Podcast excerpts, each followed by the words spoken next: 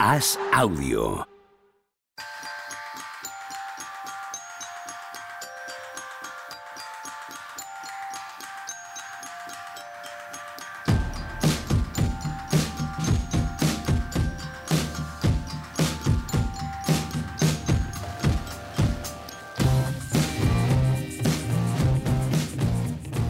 Hola, ¿qué tal? Hoy estamos a 24 de octubre del año 2023, martes, a la sazón, el día en que comienza la NBA. ¿Nos habéis echado de menos? ¿Habéis pensado dónde están estos? Queremos que sepáis que ha sido todo absolutamente culpa nuestra. ¿Qué tal, Tony Vidal? ¿Cómo estás? Muy bien, pues, pues con ganas de retomar esto y de, y de- y de que empiece ya esta noche, que empiece ya que el público se va. no, hombre, viene, que viene. Cuando viene el público hoy. Juanma Rubio, ¿qué tal? ¿Cómo estamos? ¿Qué tal, Pepe? Buah, de puta madre, tío. Esto es lo contrario a lo que se decía antes de por razones absolutamente ajenas a esta casa, ¿no? Que se decía siempre ahí en total, televisión española. totalmente. Sí, sí. Yo por eso lo plagio, porque se lo escuché por primera vez Sí. a La Frontera, cuando tocaron la banda de rock de los años 80, tocaron en Cangas del Narcea. Empezamos bien. Salieron dos horas tarde a tocar, con una. como piojos, claro. Y cogió el cantante el micrófono y dijo: Queremos que sepáis que ha sido absoluta y totalmente culpa nuestra. O sea, perdonad el retraso, pero ha sido totalmente culpa nuestra. Y desde entonces lo digo siempre, porque además siempre es culpa nuestra. O sea, yo no tengo casa, eh, o sea, no tengo razones ajenas a quien echarles la culpa. Además ha sido así, ¿no? Eso es. No hay que dar más vueltas. Tenemos el inicio de la temporada hoy, así que si os parece hacemos una previa así general. Sí, claro. Lo que queráis. Bien, perfecto. Pues ya está. pues esas son las bases. Me todo bien. muchas más opciones, ¿no? Sí, hombre, podemos ponernos chulos. Podemos empezar hablando, qué sé yo, del candidato a rookie del año. Podemos hablar de, de qué equipos van a estar eh, tanqueando. Podemos, podemos Al hacer los guays todo lo que ¿Quién queramos. será? ¿Quién será? El rookie del año, ¿verdad? Qué buen debate este año, ¿no? Sí, rookie del año, defensor del año y veremos si MVP también. Al ritmo, al ritmo que va la cosa. ¿Y anillo? No empecéis por ahí que me excito mucho, ¿eh? Quizás, quizás es un poco exagerado hablar de anillo Yo he visto Spurs ya. algo de. Sí, me puse algún partido y según lo veía decía, bueno, van a jugar playoffs este año seguro los Spurs. Y al final decía, vamos a ver si no ganan el anillo. Claro, Porque eso es, eso me es. parece una cosa absolutamente, vamos, ya lo sabía, todos los que vemos más baloncesto europeo, pero claro, viéndolo allí, me parece una cosa que va a ser absolutamente generacional a unos niveles de cambiar el, de cambiar el baloncesto. ¿eh? De verdad, esto sí que no. Aquí sí que cualquier exageración me parece. No me parece excesiva. Me parece que de un jugador que en defensa, en ataque, en todo, puede influir de tal manera en los partidos que no sé si ya, pero si no, yo creo que este tío va a tener 5 o 6 años entre los 24 y los 29, 30, que va a ser absolutamente difícil que, que pierdan eliminatorias los Spurs si hacen las cosas un poco bien. Es que me parece tan, tan, tan. Decía, no sé si habéis visto, decía Paul George en, su, en el capítulo de su podcast, que era uno de los que dudó de su adaptación y tal, decía, bueno, me trago todo lo que me trago todo lo que dije porque hay jugadas de este tío que yo las veo, me empatizo con el que está jugando contra él en los amistosos y digo, es que yo voy a hacer tal cosa porque es lo que hago siempre y este tío va a venir por detrás y me va a poner un tapón. Y decía, va a tener a los entrenadores rivales todo el día locos pensando qué hacer. Yo me parece un... es obvio que no... Estamos todo el día diciendo que nunca hemos visto nada así, pero es que es verdad. Yo dos veces. Yo dos veces. He visto, no a él, claro, sino una situación similar. Stephen Curry, ¿Eh? No, que va. Ah, Stephen cuando- Curry es luego. Eh, digo de, de salida. Eh, Shaquille y LeBron. La sensación de que eran tan diferentes, tan especiales, tan únicos, que no había nada mí- parecido a mí ellos. Este es más único. No, No, sé no si digo mejor. que no. No digo que no, pero como has dicho lo de cambiar el- el- la liga, Sí, yo por eso Es- digo lo de Curry, que empezar Claro, a meter triples de sí. repente de todos los lados, ocho todos los días, y bueno, todos los días, muchos días, y decir, bueno, ¿esto qué coño es? ¿Esto como que hace ahora el rival? ¿Sabes? Nunca ha jugado Total, nadie contra nadie así, porque Lebron es lo, baloncesto de toda la vida, pero sublimado, ¿no? Llevado al, a- al, al máximo. O, pero a mí, no sé, yo esto es, de verdad me, me ha dejado una sensación Yo, yo- yo estoy con Juanma, ¿eh? Yo- no, yo- pero yo yo al estoy- revés. Yo, yo, yo, yo estoy de acuerdo con vosotros, pero digo que no puede cambiarlo porque es un espécimen único. Es irreplicable. Yo anoche estaba hablando y, y creo que el ejemplo de Shaquille O'Neal viene al pelo, de, de un físico absolutamente, absolutamente diferencial que condiciona todo. O sea, no, hasta la llegada de Shaquille O'Neal no habíamos visto un tío tan imparable y tan, y tan decir, ¿cómo vas a parar? ¿Cómo juegas contra este tío? O sea, le da igual, le puedes tirar dos tíos, tres tíos encima, que él mm, los va a arrollar, se los va a llevar por delante, era otra manera. Pero sí que creo que las similitudes de, de Shaquille además, eh, con este físico, se te hace un poco raro pensar en que Wembayama va a jugar 17 temporadas en la NBA y O sea, la sensación con Wembayama es va a tener una carrera relativamente corta, sí, claro, siempre hay que añadir lo de las lesiones, ¿no? Pero yendo todo bien, en teoría parece que es un físico que no puede jugar 17 o 19 años en la NBA, sino carrera más bien corta, pero con un prime eh, absolutamente, pues como decía Juanma, ¿no? Es decir, ¿cómo, juegas contra esto? Todo lo que yo llevo aprendiendo desde que tenía X años, eh, cuando me ponen un tío así delante, con estas dimensiones, no sirve para nada. todos mis trucos y todos mis tal, mm, no sirven, ni los step backs, ni, ni tirar. Tengo que tirar muchísimo más, tengo que cambiar absolutamente mi manera de jugar cuando tengo a este chico de por ahí en medio, porque, porque con él delante es otra cosa. Por eso yo digo que es inimitable. O sea, él cambia todo lo que hay alrededor de él, como cambió Shaquille en su día, que me parecía imparable en el pick de Shaquille, o LeBron, pero no puedes crearte tu propio Shaquille o tu propio LeBron, ¿no? Sí, no puedes poner a un tío como un triplista, decir, tú tira todos los días 500 triples, no puedes coger a los chavales de la universidad y ponerlos en una máquina que los estire. Pues lo han hecho. Lo han hecho. Y la profesora NBA lo ha hecho. Se hayan equivocado o no, pero, eso sí lo hicieron. Que los cuelguen boca abajo para dormir, a ver si, se estiran. yo no sé, yo lo que no puedo jugar muchos años en la NBA es que no lo sé, porque es que yo creo que toda la, data, la información que hay, yo creo que no se puede aplicar a él. Yo creo que es un jugador es que igual juega 37 años en la NBA, como no sabemos nada de, de cómo va a funcionar ese organismo no sé, el hecho es que también hay gente que necesitaba verle jugar cuatro partidos, aunque sean amistosos, para quitarse esa sensación de que a los diez minutos de estar en una cancha de baloncesto se iba, se iba a romper por la mitad, ¿no? Que, que también tenía igual un poco que ver, que éramos o no, con la lesión de Holgren en cuanto se puso a jugar un amistoso, que ya la gente hizo la parte por el todo y dijo, bueno, pues ya este tipo de chicos no, no, no pueden aguantar, ¿no? Bueno, si, si puedes, que este también está tan así una preparación tan, tan científica, tan, no sé, que es que igual sí que... Hombre, y a ver, yo supongo que cuando llega, pues imaginaos en su momento en aquellos años cuando sale Will Chamberlain en una pista bueno, total. o Karim, tío, cuando sale Karim. o Karim, o Karim cuando estaba en los institutos de Nueva York y es que la gente, bueno, esto qué, qué coño es esto, ¿no? ¿qué, hace, ¿qué, hacemos? claro, estás hablando de tíos, Karim es un tío que se pasa dominando la NBA casi 20 años y, eso es, y siendo pues, pues, seguramente uno de los tres mejores jugadores de la historia, ¿no? Quiero decir que ese es el... bueno, yo me refiero a eso, no me refiero tanto a ser evidentemente probablemente este no llega a ser Michael Jordan. Igual ya estamos debatiendo dentro de un año si es mejor que Michael Jordan a este, este ritmo.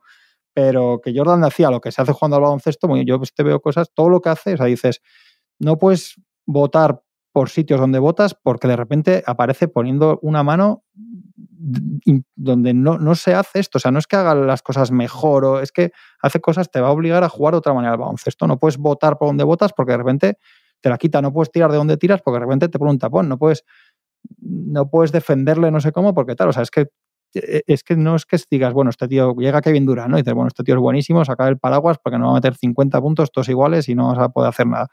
Es que este te va a obligar a repensar todo lo que haces jugando al baloncesto. Es, es, es una cosa muy, muy particular. Vamos a ver a partir, a partir del miércoles lo que hacen realmente los, los rivales. Nada, de entrada. De entrada no, no, supongo que con el paso del tiempo eh, se, verán ajustes diferenciales eh, que tienen más que ver no con él, sino con todo lo que hay alrededor y con intentar de, no sé, eh, meter racionalidad al juego, pero de entrada no van a ser capaces de hacer nada porque no están preparados para él.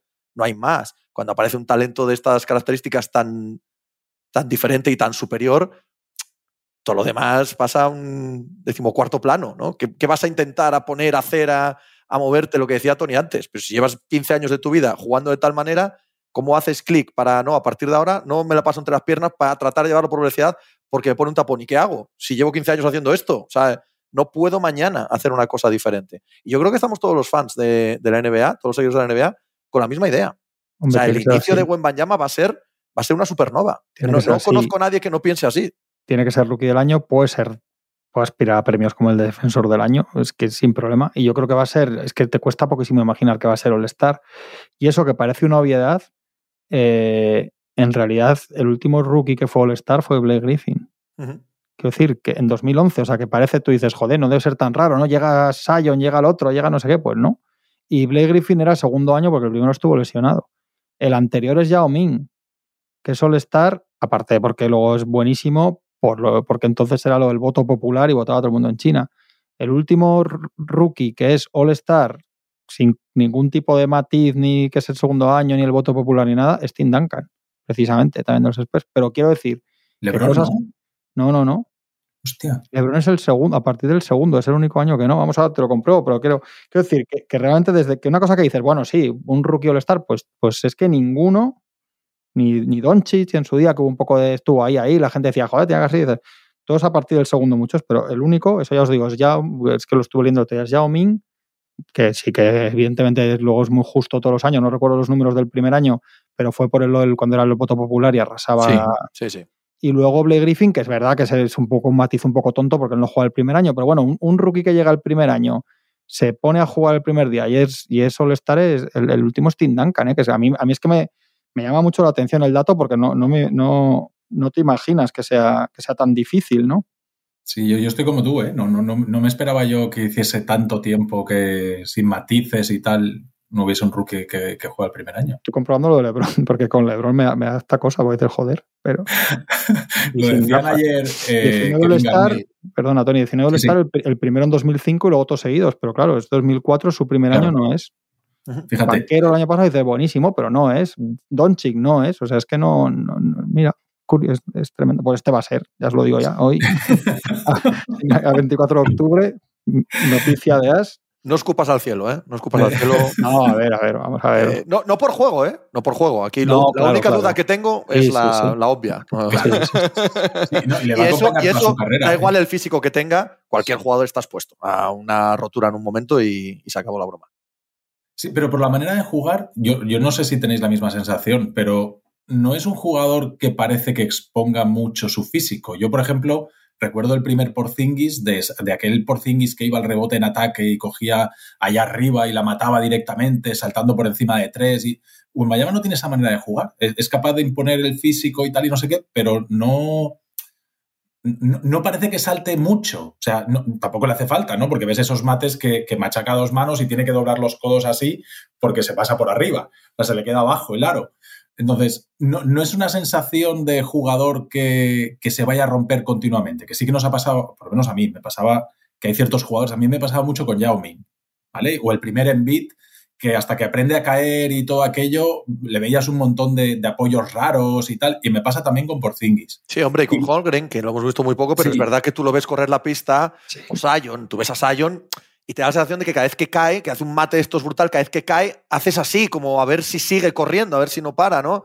Eh, es verdad que con este no pasa, no, no pasa de momento. Yo lo que ponía encima de la mesa, ojo, es que cualquiera se puede sí, lesionar, sí, cualquiera es cualquiera, hombre, claro, no da igual el físico, no. Sí, hombre, Ricky Rubio, míralo. Todo, todo, el mundo, todo el mundo. o sea, no, que, que, incluso sin ser un tío súper saltarín y todo ese tipo de perfiles, la gente al final se, se, acaba lesionando. Lo decían ayer Paul Pierce y Kevin Garnett, que decían, es top 5 NBA. Y yo, bueno, no, para mí no es uno de los cinco mejores jugadores de la NBA, pero cuando te pones a analizar. A ver, a ver la semana que viene. Estoy un poco guapa. esto, esto, hoy, a ver cuando grabemos el martes que viene, ¿qué decimos? Pero no hay cinco que te den para hacer empezar un equipo ahora que los cojas, por si, si mezclas todo y la edad, etcétera.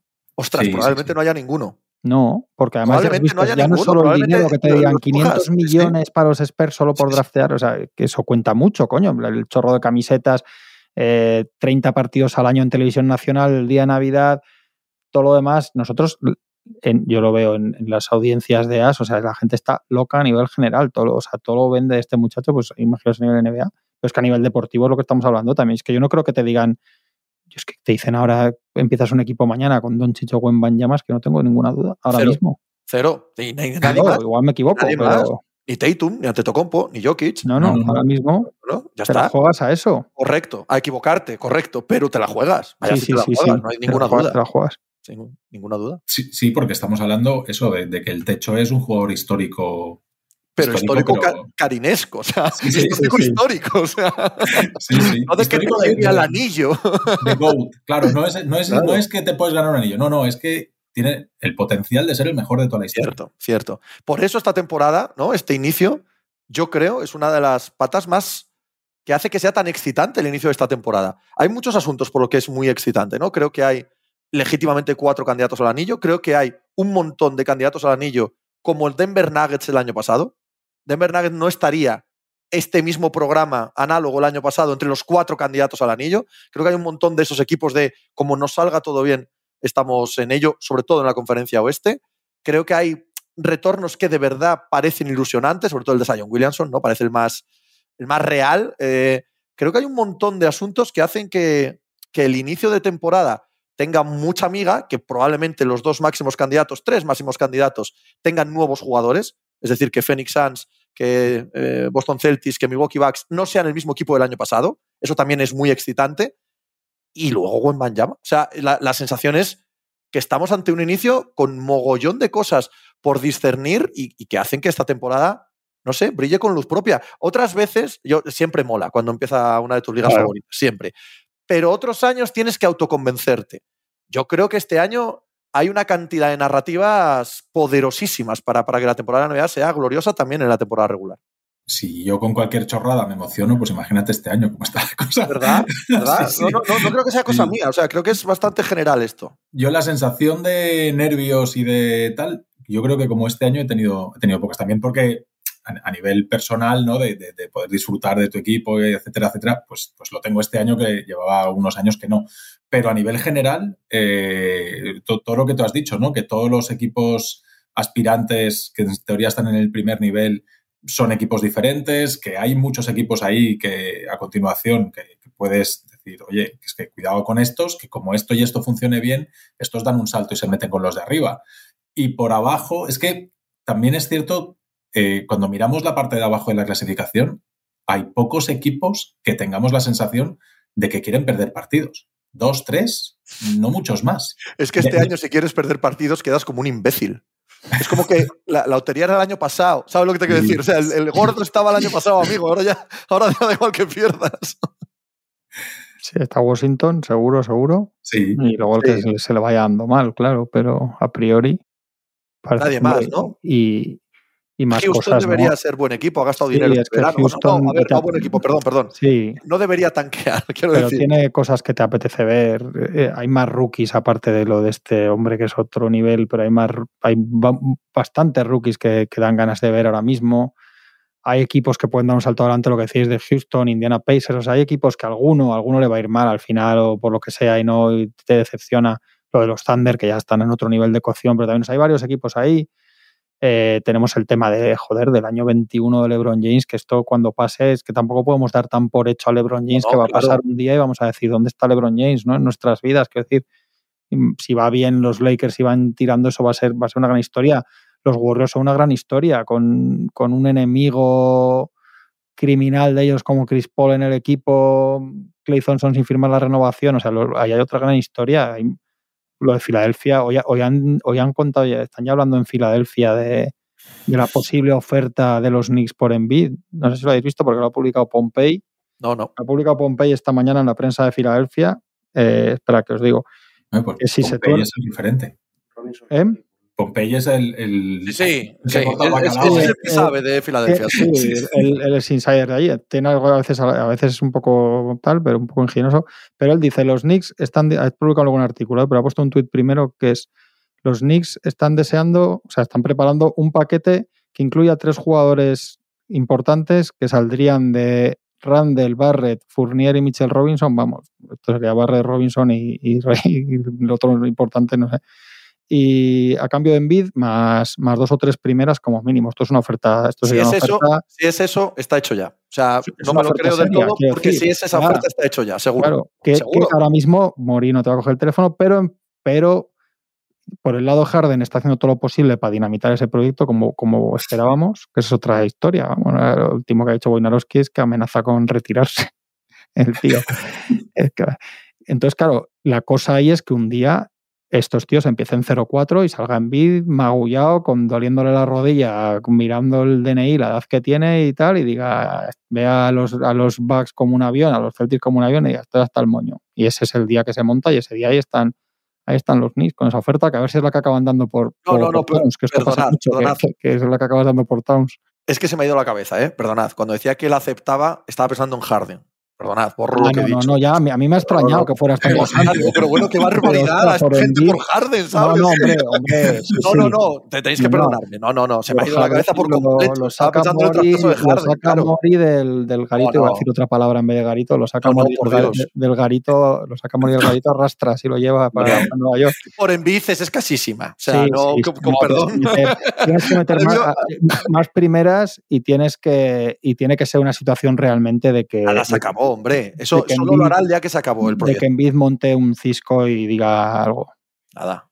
Sí, sí, es, es- es así, es así. Y, y el- el- ese es el problema que tienen los Knicks, ¿no? Que cuando pones. te- Pues es, están en mejor situación que Miami, pero también cuando ponen todo lo que pueden poner encima de la mesa, tampoco te suena una oferta demasiado jugosa. Tampoco dices, joder, es que aquí me llega esto, esto y esto, que, que no puedo decir que no. Porque las rondas de los Knicks, evidentemente, si llega en bit, van a ser, en teoría, mejores rondas todavía. Ya, ya son malas rondas. Eh, van a ser peores rondas para, para draftear. Y, y no te llega ningún jugador sobre el que digas, no, no, mira, voy a probar sobre este a ver qué tal, eh, si el proyecto puede funcionar y puedo ganar, seguir ganando muchos partidos, etcétera. No, ninguno de los que hemos puesto encima de la mesa, ni Randall, ni Mitchell Ah, Robinson, si es que- ni- Si es que este traspaso, el día que se produzca, si es que eso llega al traspaso de Embiid, es para reconstruir al 100%. Sí, O sea, ese es el día en el que se acabó el proyecto por completo y entonces ya te metes en dinámica Jazz, dinámica Oklahoma City Thunder. O sea, no, no te metes en dinámica de aceptar contratos. O sea, es, es todo al carajo y fuera. Por cierto, eh, Knicks, Cavaliers, Hawks, Heat, casi todos, casi todos los del este. En, esta, en este paraíso que hemos eh, descrito de NBA, la clase media del este da una pereza antes de empezar la temporada muy seria. ¿eh? Eh, parecen estancados casi todos. Toronto Raptors, ¿sabes? Hay una sensación de estancamiento en todos estos proyectos brutal.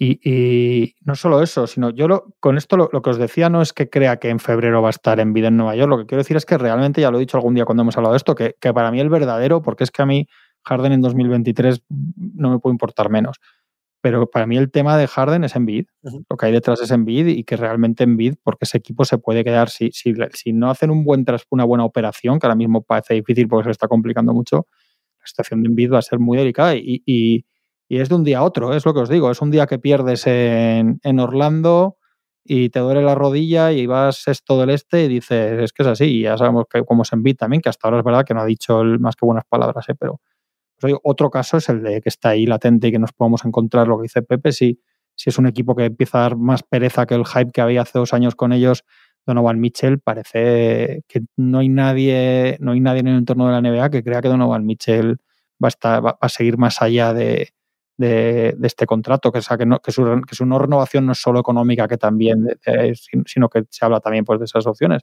Vamos a ver, yo creo que, que la renovación de McDaniel eh, acerca más todavía la salida, la salida de Towns de Minnesota. O sea, va a haber, también. Va a haber también posibles estrellas en el sí, igual en bid difícil, Mitchell y Towns no tan difícil, o sea, va a haber también jaleo por ahí. Hay equipos como los Lakers que se han dejado un poco la carta del traspaso esta vez, sí más o menos tienen piezas para hacer algo, igual no de ese calibre, pero cosas, o sea que, que esa es otro, yo sí que creo que hay muchas historias, no sé si más que otros años o es la ilusión de empezar, pero sí que creo que es una temporada. Yo lo que yo tengo una, igual esto a los 15 días se acaba y, y, y parece mal. Yo tengo un, tengo muchas ganas de ver si alguno de los que ha dicho Pepe no, no le pasan los Pacers. O sea, yo creo que es un equipo de los que puede, de los que puede ser y Orlando competitivo. Sí, Orlando, pero no al nivel de Sacramento, una especie de Sacramento sí, el sí. año pasado sin, en el oeste, ¿no? Sí, que no, no para llegar luego a final de conferencia, pero para ser un poco el, el animador del año, vamos a ver. Sí, sí. Creo que va de la mano.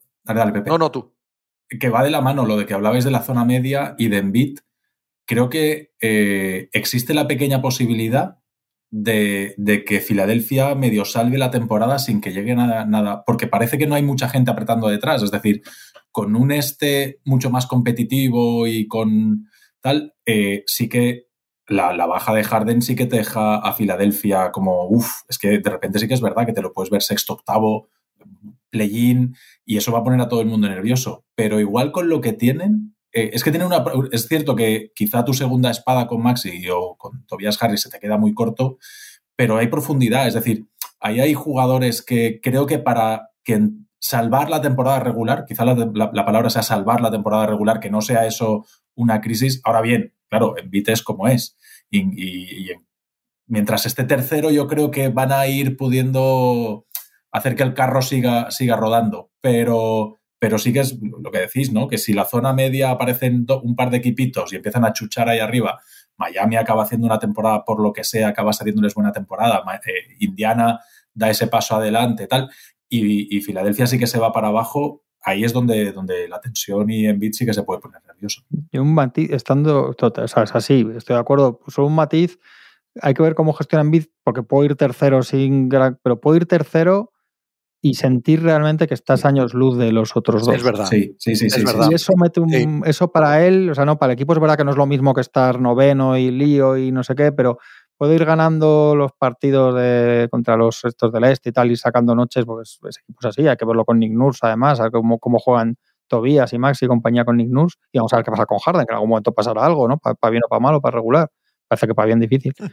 Y es más eso, es más que él se ve así, tercero del este y jugamos el balance de la regular season con Charles Hornes es 4-0, pero aquí hay dos aviones que nos van a faltar. Pero es que esa es la opción evidentemente más plausible. años. Sí, hombre, claro, es que encima es, encima lo normal. lo que pase, ¿no? Porque son dos aviones y ya podemos hablar de ellos, de, los verdaderos protagonistas de la temporada, que son los que van a pelear por el anillo.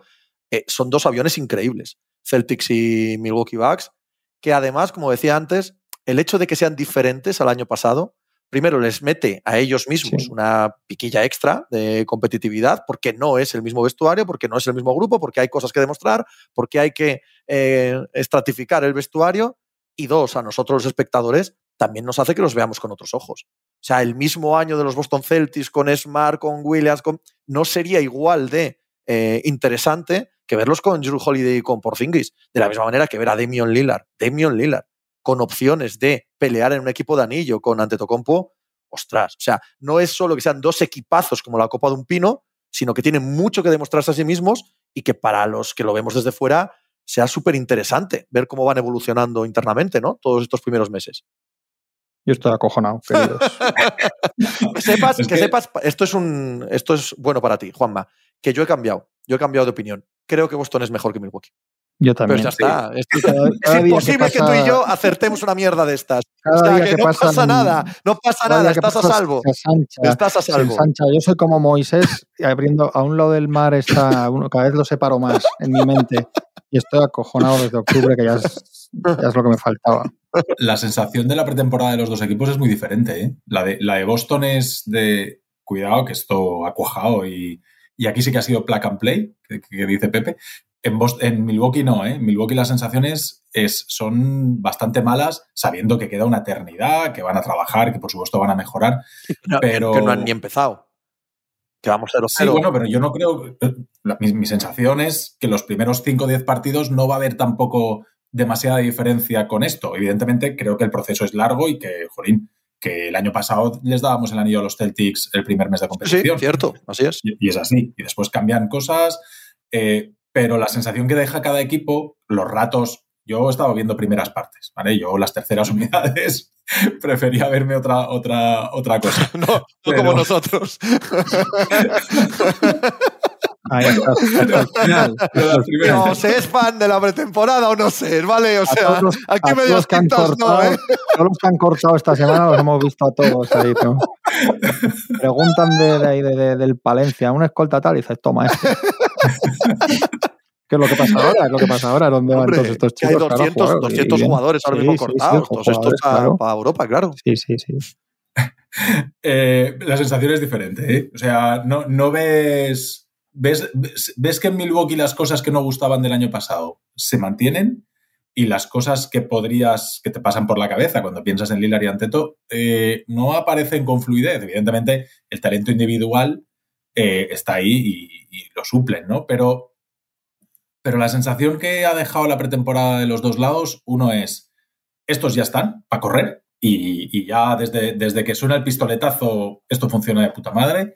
Y los otros es, eh, Jolín, evidentemente quedan seis meses por delante para preparar cosas y para mejorar y tal y no sé qué, pero estos tienen trabajo. Estos, estos van a tener que sentarse, van a tener que mirar cosas porque han cambiado todo el sistema defensivo. Ya no solamente el número de bloqueos directos que hay entre Lillard y Anteto, es que en el sistema defensivo estos iban solos, estos era coser y cantar, y ahora de repente les han cambiado cosas y hay despistes defensivos, estando los cinco que tienen que jugar. De repente ves a un tío solo debajo del aro, eh, que no, que, no hay, hay, errores de comunicación porque no tienen claro quién tiene que hacer qué. Bueno, trabajo, que es normal y que a lo largo de la temporada se irá diciendo, pero eso, que uno os parece que ha sido llegar y, conectar el, el, micrófono y se pone a funcionar y el otro no, el otro hay que ir a ajustes y tocar y esto para arriba y esto para abajo. Y que han perdido a Terry Stotts como coordinador ofensivo, que ahí también ha pasado algo ha pasado algo. Terry Stotts llega, eh, que si es el, tipo que entrenaba a Demion Lillard, que si está todo muy bien, discuten un día en pretemporada y Stotts dimite y desaparece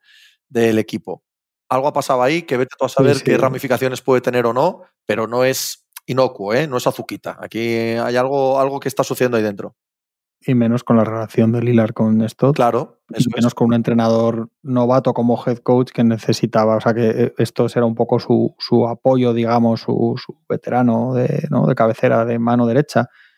Es muy raro, es muy raro por cómo se ha contado además y con qué claridad se ha expresado, que no, que no se sabe muy bien si es que Griffin no llevaba bien la cercanía de estos con los jugadores o que estos no llevaba bien después de tantos años siendo primero o ser segundo, hay un poco esa duda, ¿no? Pero el caso es que es raro ellos han llamado a, ellos han llamado a, prestigiosos entrenadores aquí en Europa también estos días, un poco ultimátum, o sea que están, que están nerviosos con eso. Y, es raro, es, es, una historia rara, sí. Lo que pasa que luego yo creo que ellos, el formato va a ser mucho dentro de que evidentemente si está bien Middleton, si Bruce López se adapta, como dice Tony, a otra forma de defender, que para él igual es para el que más le va a exigir comparado a cómo, a, cómo defendía él en, en, los bloques del año pasado si le sale algún chico joven, porque una de las cosas que le ha pasado a los Bucks es que la mayoría de los que no han sacado tampoco estos años entre un anillo y otro, los jóvenes que han ido teniendo, pues mm, sí, pero no muchos. Yo creo que va a ser mucho formato de, pareja, ¿eh? o sea, de, con perdón, Cobes Aquil, para que se entienda, que no va a importar tanto el resto como que llegue una eliminatoria de siete partidos y te ganen porque te ganan estos, que te ganan Tocompo porque no has podido con él, aunque seas un equipazo, como pasaba pues eso con Sakil. Quiero decir que, que este que ha renovado, que ha firmado la extensión, que está a tope otra vez. Es importante eso, ¿eh? Es importante eso. Eh, es importante eso. Ah, sí, pero, pero, es un poco lo que decías de Envid. Te cambia también la dinámica del año. Que dijimos que él, su, su, power play, digamos, su, su, pulso todo el verano, sonriente o no sonriente, era ese. A, los Bucks se lo ha echado. Y los Bucks, igual que en su día les ha hecho uno y le ficharon a Jerry, les ha echado otro y, la, le ha fichado a Lillard. Y los jugadores, cuando tu franquicia hace eso, pues ellos no son idiotas, eh, tiene todo el dinero y tiene la posibilidad de luchar por el anillo, ya está. O sea que, que ya yo, os recordáis cuando se hizo el traspaso, dije que ellos, en este caso, aunque evidentemente si este equipo no gana un anillo, pues, pues será malo para ellos o para sus expectativas, ya habían conseguido la mitad del objetivo, que, era, que era calmar a este, ¿no? Y, pero que eso, yo, yo creo que esto es verdad que seguramente vayan a dar sobre todo al principio pero relaciones con los Celtics, pero esto se va a tratar de que juegues a siete partidos y digas, chico, pues éramos buenísimos, pero es que este, es que no pudimos con este. Y ese, yo creo que esa va a ser contra los Celtics, eh, contra otros equipos sí van a ser mejores. La, eh, la, la, la baza de los, de los Bucks con los Celtics va a ser esa. Sí, sí. Sí, que estamos a 10 meses de los playoffs. Bueno, bien, pero, pero, tenemos que hablar de lo que va a empezar hoy. Y de lo que va a empezar hoy, esa es la, la, sensación que vamos a tener. Cuando juegan los Kings con los Lakers de y Kobe, tú ves esos equipos y dices, ¿qué equipo es mejor del uno al último del banquillo? Los Kings eran mejores. ¿Quién juega mejor de verlos que se te iba al ojo, al extra pasa, no sé qué, tal? Los Kings, pero ¿qué pasa? Que venían Kobe y y no les ganabas, chicos. Eso es así. Portland, puedes poner a Portland también en ese. sí, esos casos, ¿no? Pues yo creo que puede ser un poco ese, ese perfil, ese duelo. Sí, sí. es, que, es que estos dos tienen eso, tienen tanto talento acumulado y parece que hay tanta diferencia de talento que, que, con los que vienen detrás. Tiene una cosa a su favor Milwaukee en, este, en esta exposición que ha hecho. Y Middleton, perdona Pepe, es un jugador bisagra mucho. ¿eh? O sea, yo no doy mucho, no sé si dais porque Middleton sea Middleton. No, Eso cambia mucho. Pero ya no necesita ser Middleton. Si fuese una buena versión, este equipo crece tanto no hace falta que sea el Middleton del anillo, que aquel era. yo creo que ya está fuera del alcance. ¿eh? pero, ya cambia mucho que sea simplemente un buen Middleton. Lo que yo lo que digo es que tienen una ventaja estos eh, backs en este mismo escenario que has dibujado, que habéis dibujado los dos, que no, ya digo, estoy completamente de acuerdo. Y va en la línea que decía Tony antes, que no tienen rival por el segundo puesto. No existe. O sea, su único objetivo en el año es ganar a Boston. Ya está. O sea, todo lo que tienen que hacer, trabajar, mirar, única y exclusivamente es ganar a Boston. Y ostras, eso te simplifica mucho el trabajo, ¿eh?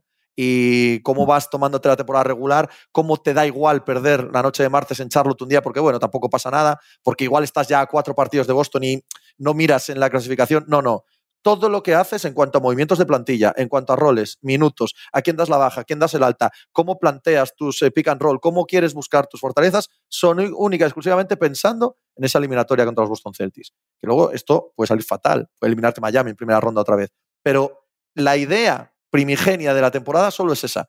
Tenemos un único rival y es Boston. Sí, sí, es, es así y al final acaba condicionando casi todo lo que haces, porque en temporada regular con el sistema casi que acaben consolidando y con el que se encuentren más o menos cómodos, eh, por, por, talento, eh, por, por, talento diferencial de Giannis y de, y de Lillard, van a ganar un montón de partidos.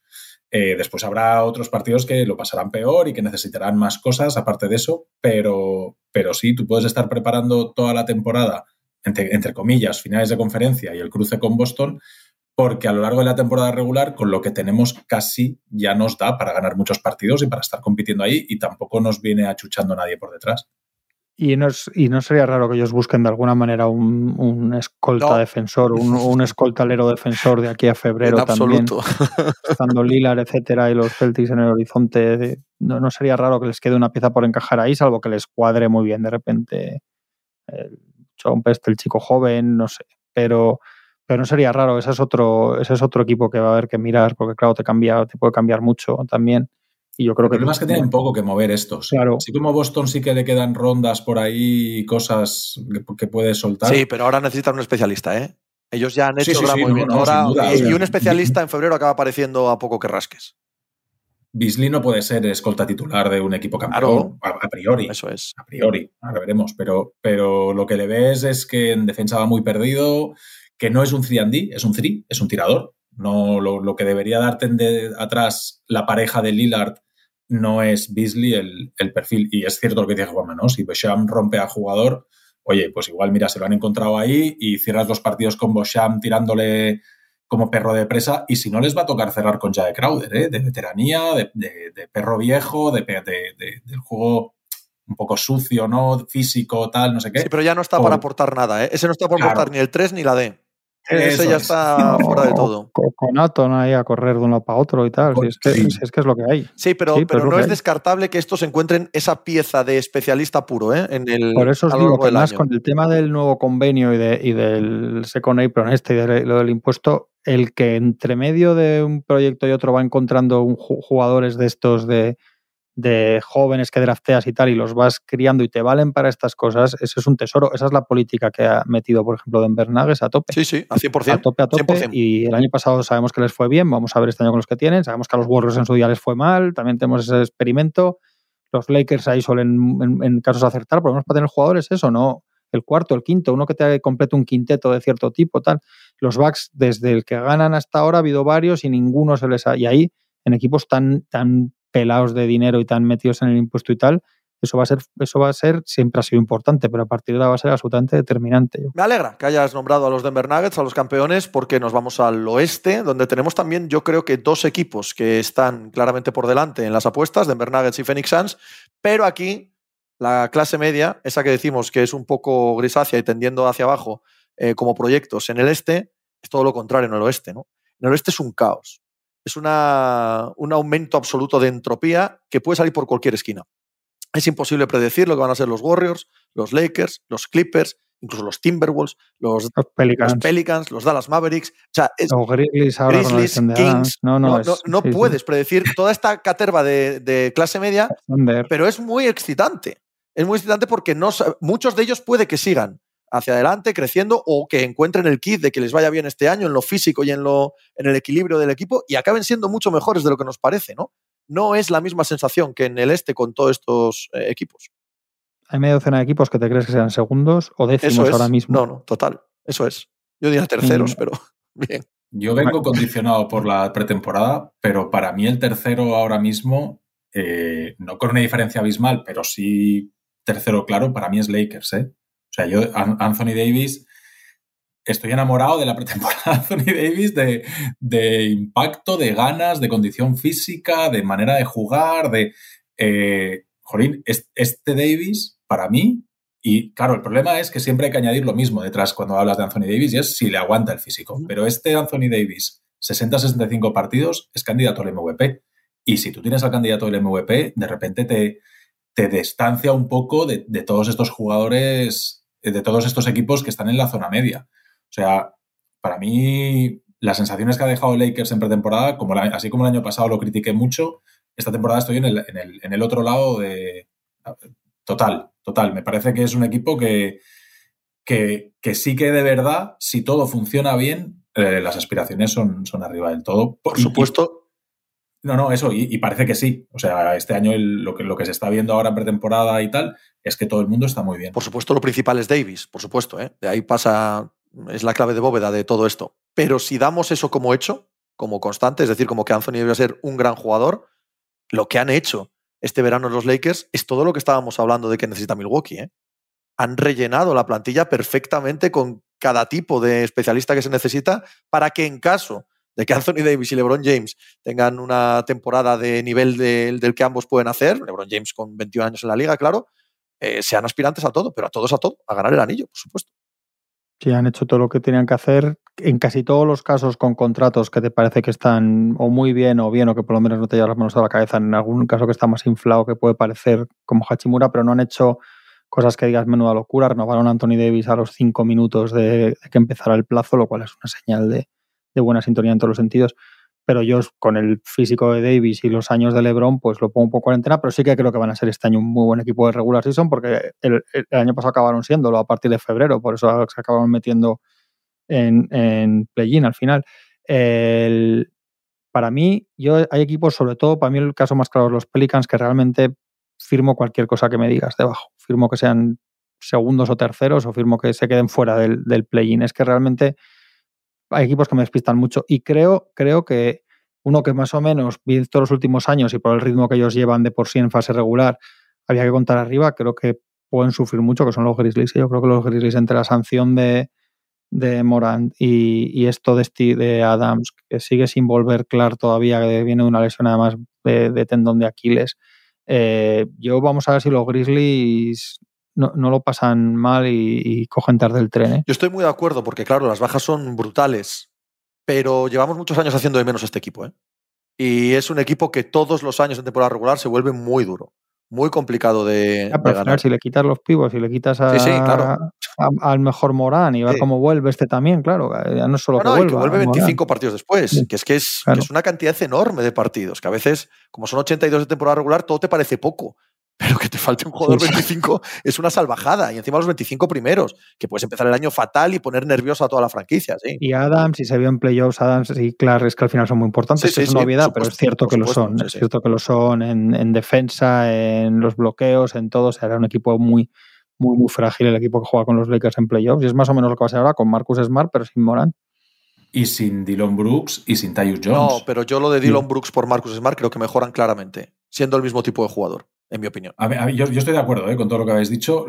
El que más claro tengo de todo eso, eh, a mí no me ha gustado nada Pelicans. O sea, y, pero, pero nada de nada. Eh, porque si tú tienes a un buen Zion, porque a Zion se le ha visto bien, se le ha visto físicamente bien, se le ha visto con ganas, sin ningún tipo de limitación de nada, eh, yo creo que el equipo te tiene que dejar otra sensación. Y, y, jugar con tres generadores, tres tíos que necesitan el balón, porque coinciden en pistas Zion, Ingram y McCollum, y no tienes tiradores, eh, no había espacio, todo el mundo metido dentro de la zona, Zion no sabía muy bien dónde meterse, Ingram no sabía con quién asociarse, eh, McCollum igual podía jugar un poco más sin balón, pero a mí las sensaciones que me ha dejado Pelican son muy, muy malas, muy, muy malas, y, y creo, y esto es pedrada, a mí no me extrañaría que estos sean equipo candidato a hacer un movimiento gordo de, de, mover a Ingram. Es que yo no creo ya que sea gordo mover a Ingram.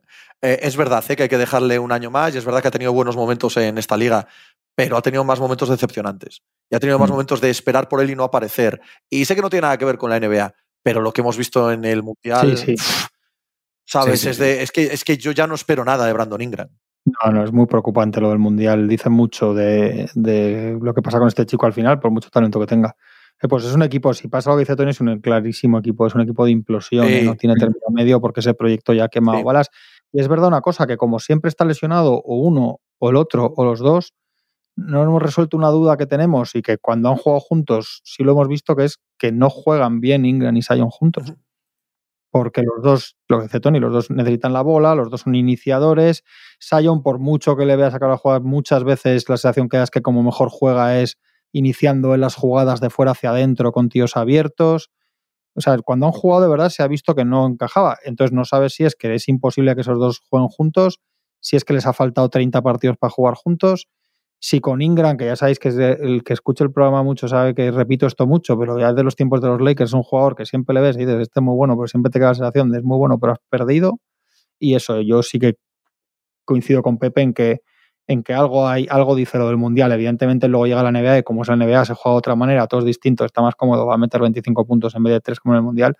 Pero algo te dice de un jugador que tiene que ser la, referencia de un equipo y que, tiene talento y físico para, para ser absolutamente determinante en baloncesto fío. Vamos a ver de qué estamos hablando, ¿sabes? Si es, si es un molde de Kevin Durant, este chico de, de físico, o sea, no, no hay ninguna excusa y siempre está, parece que está en su cabeza y luego que se lesiona mucho es eh, yo no les he visto en pretemporada. ¿eh? Si dice Tony que las sensaciones son malas, porque es un candidato a implosión muy seria si no va bien. ¿eh? Candidatos a implosión. Pelicans, Mavericks, Timberwolves. Hombre, si, consideramos Candidatos, ¿eh? No. que traspasen a Towns implosión, los Timberwolves, yo creo. Sí, he dicho Timberwolves. Eh, ¿Quién más? En el este, Cleveland, ¿no? Para mí, Toronto. ¿Quién, perdona? No creo que vaya. Toronto. Toronto no creo que. Perdón, ¿eh? Esto es cosa mía. Yo creo que es mal equipo. Ah, no, creo que sea candidato a implosión. Yo creo que además han perdido la opción de implosionar en los últimos años. Entonces ahora ya solo quedan coger las migajas. Creo que Ujiri, con todo lo que ha ganado y el anillo que tiene para Toronto y siempre será el hombre que creó el anillo, ha hecho una labor tan miserable como la manera en los últimos dos, tres años, que ese equipo ya está destrozado. Haga lo que haga. Entonces, a partir de aquí es coger las migajas, si es que quiere cogerlas, si es que no quiere que todo el mundo se le acabe yendo cuando acaben los contratos en verano y no tener nada, ni rondas, ni reconstrucción, ni nada. Entonces, para mí particularmente, Toronto, no, es que no me salía antes ni en los equipos del este que van cuesta abajo, porque ya lo tengo en el fondo. Si va mal la cosa Clippers. Sí, otro candidato a implosión. De repente que te plantes en un traspaso de Paul George o lo que sea, que claro, mucha tela, ¿no? Y habéis dicho antes eh, el tema de Donovan Mitchell. Sí, sí, sí. Es que Cleveland está, Cleveland está en esa lista también de que pueden salir las cosas mal, ¿eh? Sí, lo que pasa es que va a seguir siendo un proyecto con Garland y Mobley, ¿no? Sí. Entonces, lo que es Sí, pero si pones, uno, en el mercado, cuidado, ¿eh? No, pero claro, el techo de ellos se, va al carajo y es un paso atrás y todo lo que quieras, pero que por lo menos no va a perder la forma de esto de que digas es que los Pelicans te los puedes imaginar si va mal, ¿eh? En el, en el lo puedes imaginar reventando de, de, de, fuera, de fuera allí todo el mundo y reconstrucción, ¿no? Eso, eso digo lo de implosión, ¿no? Claro. Los Clippers, no, los Clippers, no, les queda ninguna carta. Si esto va mal, es que no, no pueden decir, a ver, el año que viene con Kawhi y por los no sé qué, es que, es que se ha acabado. Se ha acabado. Estrena un este pabellón el año que viene. Esta gente eso sí lo tiene muy en cuenta. Intenta tener por lo menos gente que la masa media de Los Ángeles conozca algún jugador. Nada más. O sea, no, no, no buscan más objetivo que ese si la cosa va mal, ¿eh? Que, oye, nunca sabes vamos a dejar ahí el, asterisco de los Clippers de todos los años, que luego el asterisco no vale para nada, pues bueno, lo dejamos ahí cada año. Es el primer año que no se les da ni joder. Sí, sí, nadie habla de ellos, tío, nadie habla de ellos, con justicia. Primero, a, ver si por, por eso va a ser, pero vamos, yo creo que no, yo veo muy difícil.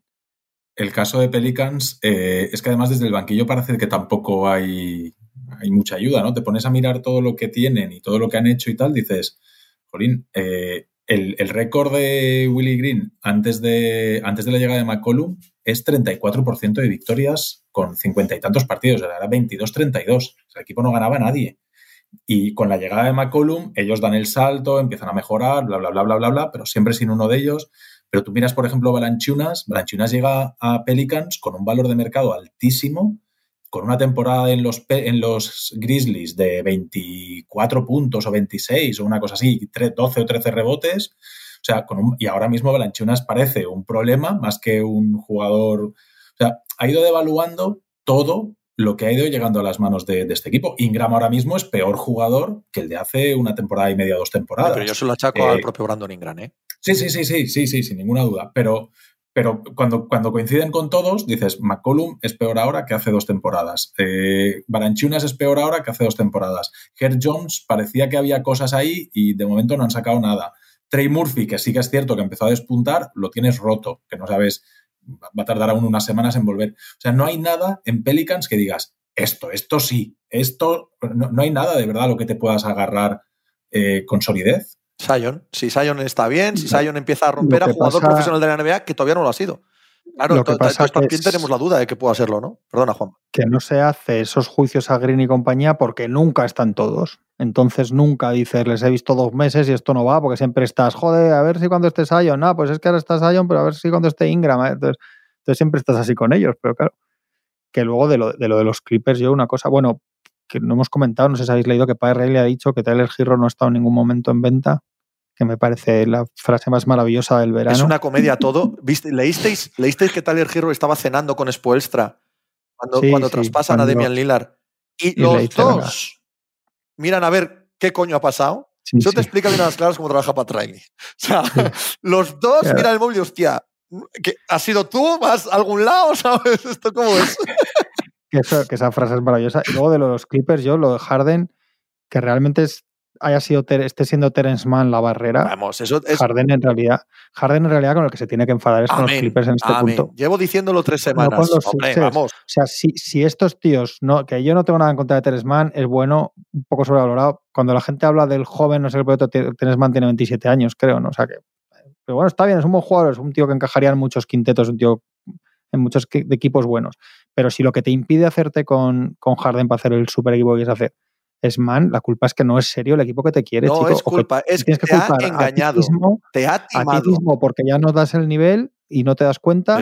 Y a los otros porque te han timado. No en este caso, que sabéis que yo me he metido mucho con Mori, pero en este caso la culpa no la tiene ni Mori ni los seis, es macho. O sea, que llama al otro lado y decirle, me cago en todo, que le hemos liado. El que te ha engañado, el que te ha engañado para coger la opción de jugador son los Clippers. No, vamos a traspasar por ti. Y luego llegas y dices, no, queremos a este jugador gratis, pues pues el que te ha estafado es, son los Clippers. O sea, tío, eso así de sencillo. es verdad lo que se ha contado, ahí está bien Morris, es verdad lo que se ha dicho, que es que cuando le dicen que no a eso tal y les dice, bueno, pues dadme, cambiamos a Paul George ya, y a Harden claro. pelo, ¿qué quieres que os diga? Claro. si eso es más o menos así, es que en este caso, ya sé que no estoy ahora muy en el barco de Mori de mucho tiempo a esta parte, pero es que es verdad que dices, chico, está bien, coño. Al 100%. Al 100%. Y todas estas cosas envejecen fatal, además. O sea, lo ves tres años después y dices, pero ¿cómo puede ser que aquel no fichasen aquel por este jugador que ya hemos visto lo que es? Que es un jugador, sí, que tiene opciones de ser titular en un buen equipo, tal, pero ya está. Y eso eh, es lo que te está impidiendo de repente juntar a Westbrook, Harden. Lo que, te está diciendo, lo que te está diciendo es que no quieren a Harden. Quieren que les regalen a Harden para probar. y ya está, amigo mío. Es que así no funcionan las cosas. Mira, hablando, tú hablábamos de Ingram, pues había gente que, decía que Ingram es el que no podían dar los Lakers Correcto, Davis, hablando de lo que decías tú de que envejece más. Y el día que te equivocas, pues estás equivocado, pero que casi siempre, cuando te haces con estos tíos, no te equivocas. De Harden, no sé si escuchasteis ayer a Ramona, porque en medio de todo el de todo este batiburrillo de cosas que suelta Boinarowski, de que si se va a retirar, de que si no sé qué, que si no se sabe si va a jugar el jueves, que ya te, ya te decimos nosotros, sí. que no, va a jugar el jueves. Lo confirmamos desde mínimo veterano. Ramón ayer dice en la tele también que James Harden no ha hecho absolutamente nada este verano de, a nivel competitivo de entrenamiento, que no está en forma, que no está entrenando y que cuando haga algo va a tener necesitar un tiempo bueno, tal. O sea, es que, es que no es tampoco es serio lo de Harden. Llega un día, llega un día en el que hay que dejar de hablar de él que no es relevante. si no vas a jugar en la liga, si no te quiere ningún equipo, si nadie hace ofertas, eh, da igual lo que hagas. O sea, llega un punto en el que nos das igual, ¿no? Chicos, si ni siquiera estás en cancha, no sabemos nada de ti, ¿por qué nos va a preocupar nada tu futuro ni tu presente? Pues sí. También han salido las declaraciones de Bradley Bill y Miami. Sí que les dijo a Miami, oye, que yo quiero ir con vosotros, quiero ir con vosotros, y que Miami no movió ni un dedo. Pero si para, Tyler, Hero no estaba en venta en todo el verano, pues... pero se salió por dos rondas, es que se salió por dos segundas. Nada, imagínate, dos segundas lo que puede significar para...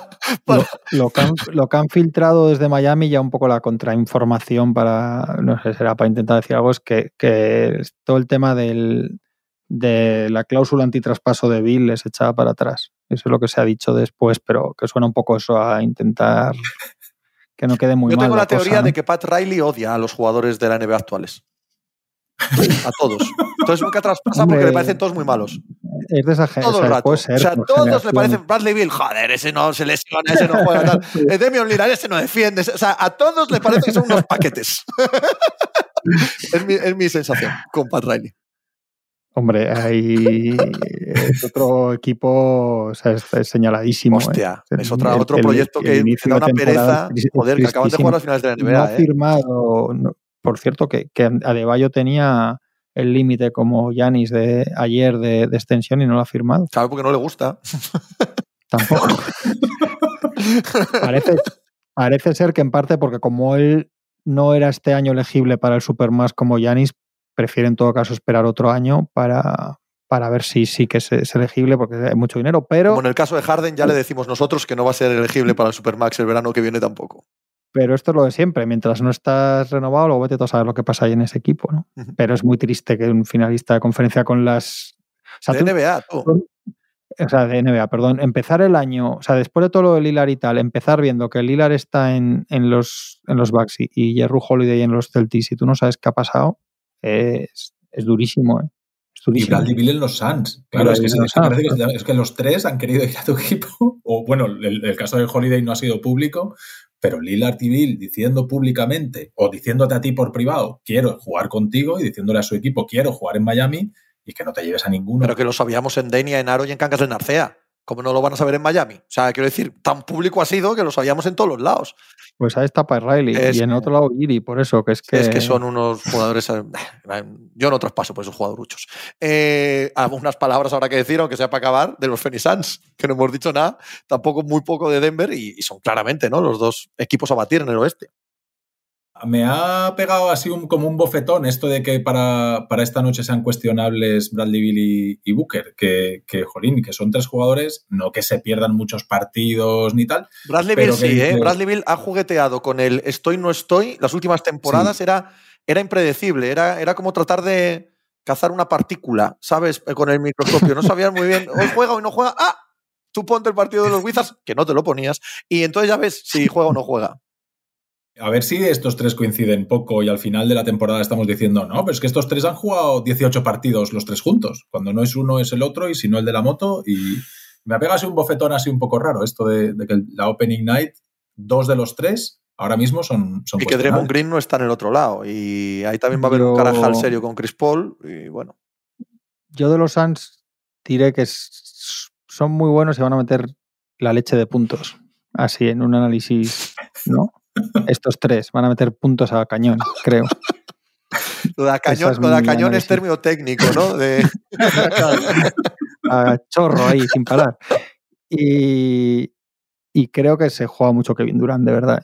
El otro día leía la típica cosa que sale pero lo veía, no porque tal, pero que me hizo pensar lo de los super equipos que ha estado en Oklahoma, el Big Three Oklahoma, el de los Warriors, el de lo de los Nets con Kyrie y, y Harden. Si solo ha ganado anillos por lo que sea, ¿eh? pero el hecho es que solo ya son muchos años y solo ha ganado anillos en los Warriors con Curry. ¿eh? Yo creo que, el, que hay algo en Durán importante. Una este pregunta. ¿Quién es el jugador que más se juega esta temporada en la NBA? Eso iba a decir. Durán, Lillard, Tatum. Supongo que podemos meter a Doncic. Giannis. No, Giannis tiene un anillo.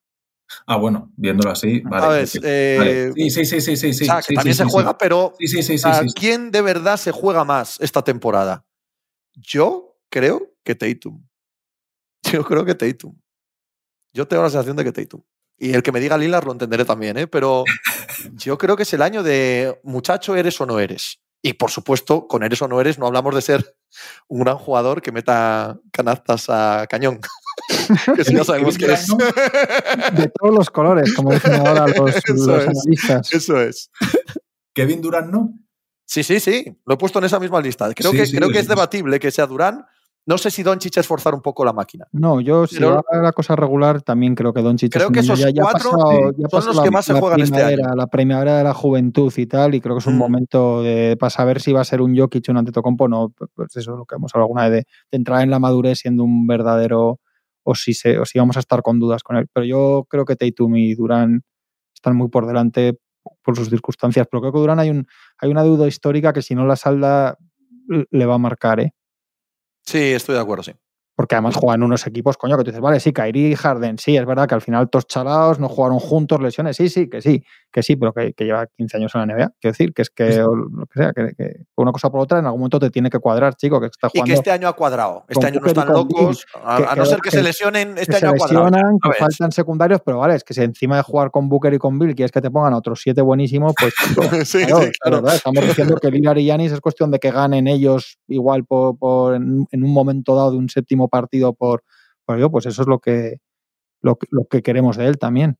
Es que Lillard, digamos que no está en ese nivel. O sea, los otros nombres. No, pero la narrativa, la narrativa de su carrera es ahora cuando está en juego de verdad. Sí, sí, sí. Hasta sí, aquí ha sido un jugadorazo, tal. sí, pero es ahora cuando de verdad estás en un equipo aspirante. ¿eh? Fijaos que el año pasado juegan con los Suns, con los Bucks, perdón, los Suns, y sabes más o menos que van a perder y se ponen 2-2 y no llegas a decir, hostia, cuidado con esta eliminatoria.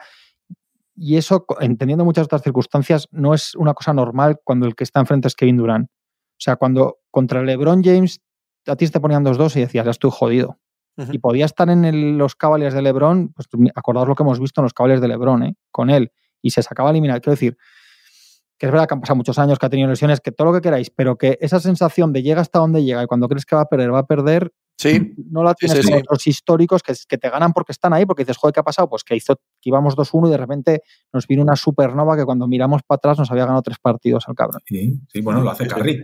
Lo hace, por ejemplo, Carri eso lo tiene, exacto. Y si alguien cree que es injusto que pongamos el listón de LeBron y Carri, es que es lo que es. O sea, es, exactamente lo que esperamos de Kevin Durant. Si no esperásemos eso de Kevin Durant, pues no lo pondríamos en estas listas. Las últimas finales van 2-1, están jugando en el Garden, gana el Boston Celtics en mitad del último cuarto del cuarto partido, de, que puede ponerse 3-1, y de ahí en cinco días vemos dos de los tres, sobre todo dos en Boston, en el nada menos, partidos históricos de Stephen Curry y ganan el anillo. Eso es. Y que parece una chorrada, pero que es que eso, eso te condiciona. Si pierdes al finales, ¿no sería la, leche Stephen Curry y todo lo demás? Pues no, pero es que las ha ganado porque, aparte de eso, hace una cosa que mete el miedo de Dios en el corazón del rival, que es lo que pasaba con LeBron. Joder, jugaba con quien jugaba, lo que pasaba con, con todos. Pues esto, el año pasado con Durán no te pasa. El año pasado dices, va a pasar a los Clippers porque están los Clippers desmadejados y porque tal, pero va a llegar a los Nuggets y con los Nuggets ya no puede. Hostia, con LeBron, aunque jugáramos nosotros tres y machicado en el quinteto en 2017, salía a la pista y decías, no lo sé, y, acababa perdiendo con los Warriors. Es que no perdía con nadie más. ¿Hubiéramos sido leyenda de la NBA, tío? Sí, ¿no? Y el baremo con, y el baremo con Durán, y el baremo, el baremo con el mejor Durán es ese. Claro, claro, claro, claro, es el listón que hay que poner. Estás comparando con Durán y, con LeBron y Curry, es que a Durán hay que compararle con LeBron y Curry. Eso es, eso es. Y a Tatum si llega, lo que dices tú, si vas, si va a romper en lo que creemos, hay que comparar, hay que, hay que saltarlo a este nivel o no. Ahí es donde vamos a dudar con él, con Donchi, con tal. amén, amén. Para mí la línea que separa es la del candidato MVP. Por eso yo a Lillard eh, me cuesta meterle en la misma conversación que Doncic, que Kevin Durant y LeBron y Curry. Es que no pongo a, a, Lillard a ese nivel. Es que yo no estoy poniendo a Lillard al nivel de Curry.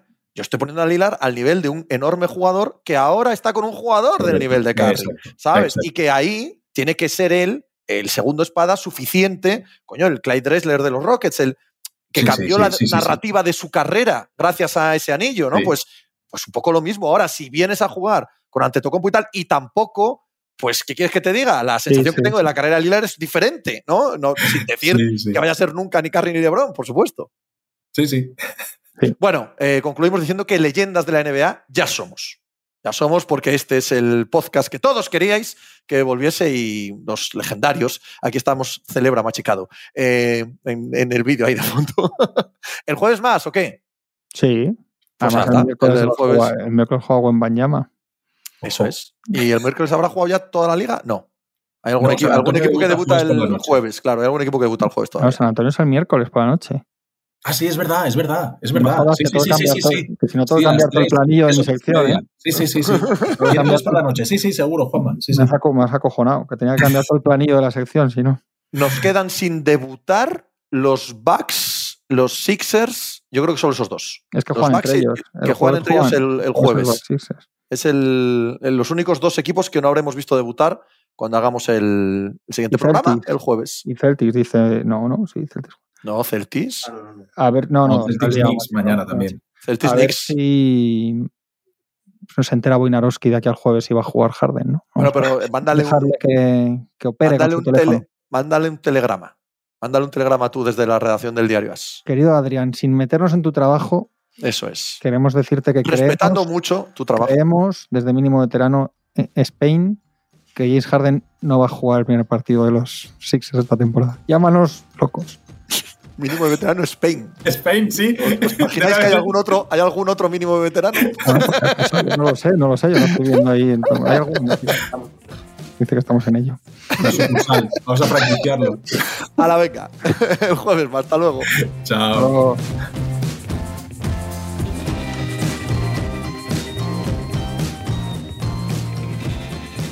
Pues muchas gracias por habernos acompañado en NBA Mínimo de Veterano. Muchas gracias por haber escuchado este podcast que es original de As Audio con la producción de Javier Machicado y la realización de Vicente Zamora.